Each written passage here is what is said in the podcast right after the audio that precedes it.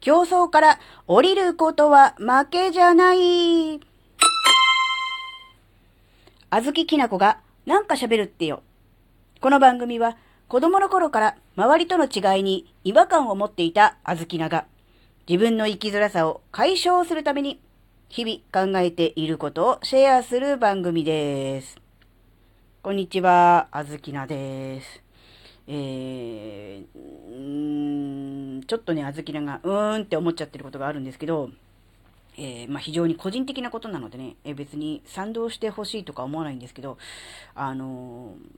今の世の中って生きづらいと思ってる人が多いと思うんですよ。で、あずきらもなんか生きづらいなって思ってて、なんでこの生きづらさはどっから来るのかなって思って、で、それを自分なりにね、えー、考えたりとかして、で、その気づいたことをこうやってね、喋ったり、あるいは Kindle で本書いたりとかしてるんですけど、やっぱりその生きづらさの、なんだろう、根本原因っていうか、みたいなものの一つに、やっぱりあの、競争社会っていうのがあるんじゃないかなって思うんですよ。で、やっぱりあの、人はやっぱその競争とか、勝ち負けに対して非常に燃えると。やったろかいって思って、あの、ガンガンこう、自分自身をこう、奮い立たせて、燃料を焚きつけて、ガンガンこう、燃えていくタイプの人と、競争すること、人と競い合うこと、そして、ある意味人を押しのけて、え、自分自身がこう、前に出ることに関して気遅れをすると、うん、そこまでしたくないなと思う人ももちろんいるわけなんですね。なので、うん、今のこの競争社会、えー、生き残れとかね、勝ち残れみたいなね、うん、そういうような、うん、世の中に対して、えー、どっちかっていうと、その、うん、あんまり人と争いたくないなと、人を蹴落としてまで自分が上に行きたくないなって思っちゃってる人が、なんとなくこう生きづらさを感じてるんじゃないかなって思うんですよね。それはやっぱりあの自分が本来こうしたいって思ってるものと、えー、こうしなければいけないって思ってるもののギャップだと思うんですよね。えー、自分はあ人と争ったりとか、競争して勝ち負けで、こうね、優劣を競うようなものはしたくない。だけど世の中がそういう基準になっちゃってるから、そうしないと生きていかれないと。なので、えー、気が進まないながらも、そういう中に身を投じて、えー、心をすり減らしながら、うん、やっていると。やっぱそういう人っていうのはやっぱりどうしても、うん、全力で、うん、競争に対して、えー、なんだろうな、全振りできないですよね。ってなると、やっぱりどっちかっていうと、そういう人は、え、世の中的には評価は低いまま、いわゆる成功者になるのはなかなか難しいのかなって思うんですよね。うん、無理して、えー、競争社会に行って頑張ってもなかなか成功できない。うん、でも、うん、その競争社会を降りてしまって、えー、違うところで生きていくのも、うん、なんか不安だし、うん、って思っちゃってるんだと思うんです。なので、結局それが、うん、生きづらさになってると思うんですね。で、あずきなとしては、その、どうしてもね、え競争社会に馴染めない自分の本心と違うというのであれば、降りていいと思うんですよ。で、その降りること、競争社会から降りることは、決して負けとか人間ではないと思うんですよね。自分にとって居心地のいい環境を見つけに行く、あるいは作りに行くというだけであって、負けとか人間とかではないと思うんですよね。もちろんその競争社会が居心地がいいと。燃えるぜっていう人は全然それでいいと思うんですよ。その中で、えー、自分自身を活かしながら、こうね、成長していけばいいわけですが、そうじゃないっていう人にとっては、やっぱり、うん、辛いですよね。なので、うん、なんだろうな。その競争社会から降りて、自分独自の世界観で生きていく。自分の価値観で生きていくっていうこと自体を、うん、ちょっとね、後ろめたく思っちゃってる人がいるかもしれませんけど、それは違うと思うんですね。逃げでもないし、負けでもないんだって。自分自身が居心地のいい環境を作る、あるいはそこに行くっていうこと自体が、えー、自分自身をね、守る行動になると思うんですよ。何も合わない環境で無理して、えー、頑張って、えー、疲弊して、えー、それで心や体に傷を負うっていうようなことをね、やっちゃうぐらいだったら、もうその環境降りていいんじゃないかなってちょっと思ったんですよね。で、うん、なんだろうな。そんなにね、あの、よく考えてみればそうなんですけど、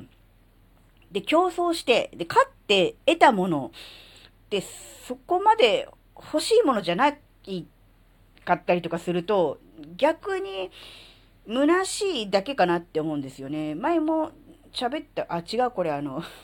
違うやつで喋ったやつかもしれないけど、あの、ビーチフラッグをちょっと想像してもらいたいと思うんですけど、あれ、最後に、あの、ビーチフラッグですね、フラッグを手に掲げて、やったぜってできるの一人だけじゃないですか。あれって結局、そのフラッグが欲しくて、えー、おめきしダッシュして、えー、人を押しのけ、えー、フラッグを取りに行くのであれば全然いいんですが、果たしてそのフラッグが欲しかったのかっていうと、なんか違うような気がしませんか？フラッグが欲しかったのではなく、え自分が一番だという、そういう、まあ、ある種優越感というか、まあ、満足感、達成感、それが欲しいから、うん、そっちに行ってるだけかなって思うと、そんなに欲しいものじゃないものを、え傷つきながら無理して取りに行く必要ないなっていうふうにちょっと思ったんですよね。なので、もし、今、えーなんだろう、この今の現在のこの競争世界、ついていくのに必死だと、えー、しがみついていると。でももうそれも限界だと思ってるんであれば、思い切ってね、手離しちゃっていいのかなって思ったんですよね。うーん、